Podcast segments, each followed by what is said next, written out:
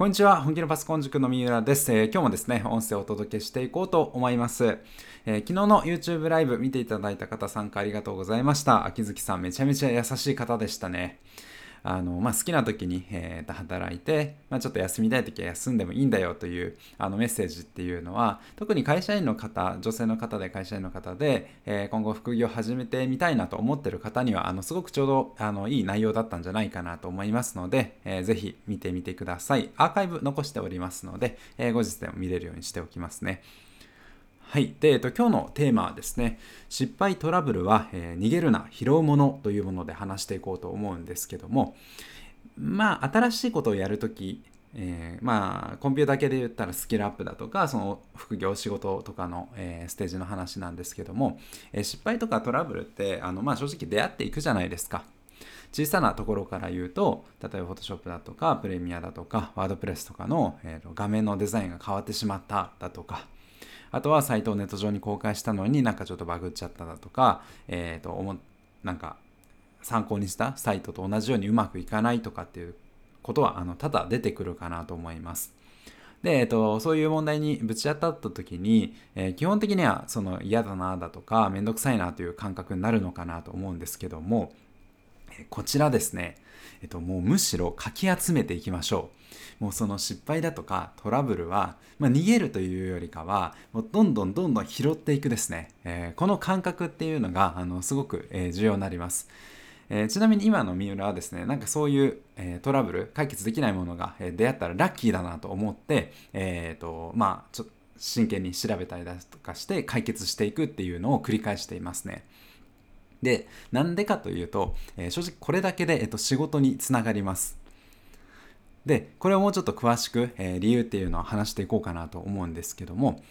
えー、まあ、特にコンピューター系の失敗トラブルっていうのは過去に1回経験したかどうかの差がめちゃめちゃ大きい世界になります。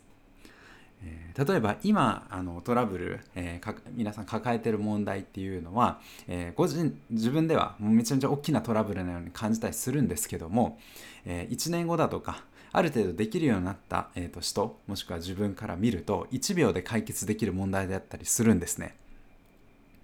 でそこに価値ってあるんですよ。例えば、えーまあ、今後依頼仕事の依頼者まあ、会社であったら上司だとか、えー、個人でやってたら、えー、まあ、お仕事の依頼者になると思うんですけど、え、そういう方って何かしらず毎日毎日トラブルを抱えてましてそれを解決していかないといけないというあの状態にあります。で何かその仕事を依頼する時っていうのは、え、例えば、えー、自分がやりたいことに対して聞いたらすぐにあの返信教えてくれるっていう安心感だとかそこの信頼感っていうのを求めてます。これ昨日のあの秋月さんとの YouTube ライブでも話にあったと思いますが、えっと、オンラインだからこそあのちゃんと返信をして、えっと、信頼感構築してお客さん増やしてますっていう話されてたので同じ内容になるかなと思います。でそういう安心感だとか、えっと、信頼感ができてきたら、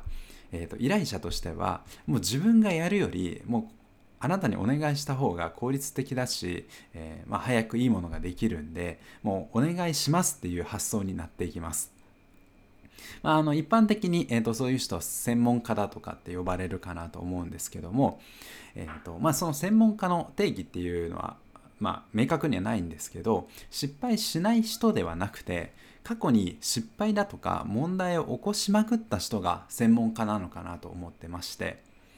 でその過去にたくさん自分が先にトラブルを経験した結果何かえクライアントさんお客さんから聞かれた時に回答速度が上がるで結果レスポンスが速くなるでそこに信頼が生まれて、えー、案件につながるっていう、えー、流れになってくるのは間違いないかなと思います。なので、えー、と今後、まあ、これからその失敗だとか毎日実際のトラブルとかで出た時も、まあ、逃げたりその避けるんではなくてもう回収していくつもりでまあ、最初は大変なんで、まあ、頭に汗かいてその調べて解決していきながら自分の中でその専門家点みたいなのを、えー、貯めていく感じがいいと思いますね。で、まあ、もちろんそのスキルを使って何か制作するクリエイターとして、えー、どの価値を目指していくっていうのも重要なんですけど同時にそのトラブル対応の専門家を目指すような感じでやっていってもらえるとあの毎日の、えーとトラブルがあってそれを解決してっていう過程が、え、もうちょっと価値あるものだと、え、再認識できるかなと思いますので、えー、ぜひ参考にしていただければと思います。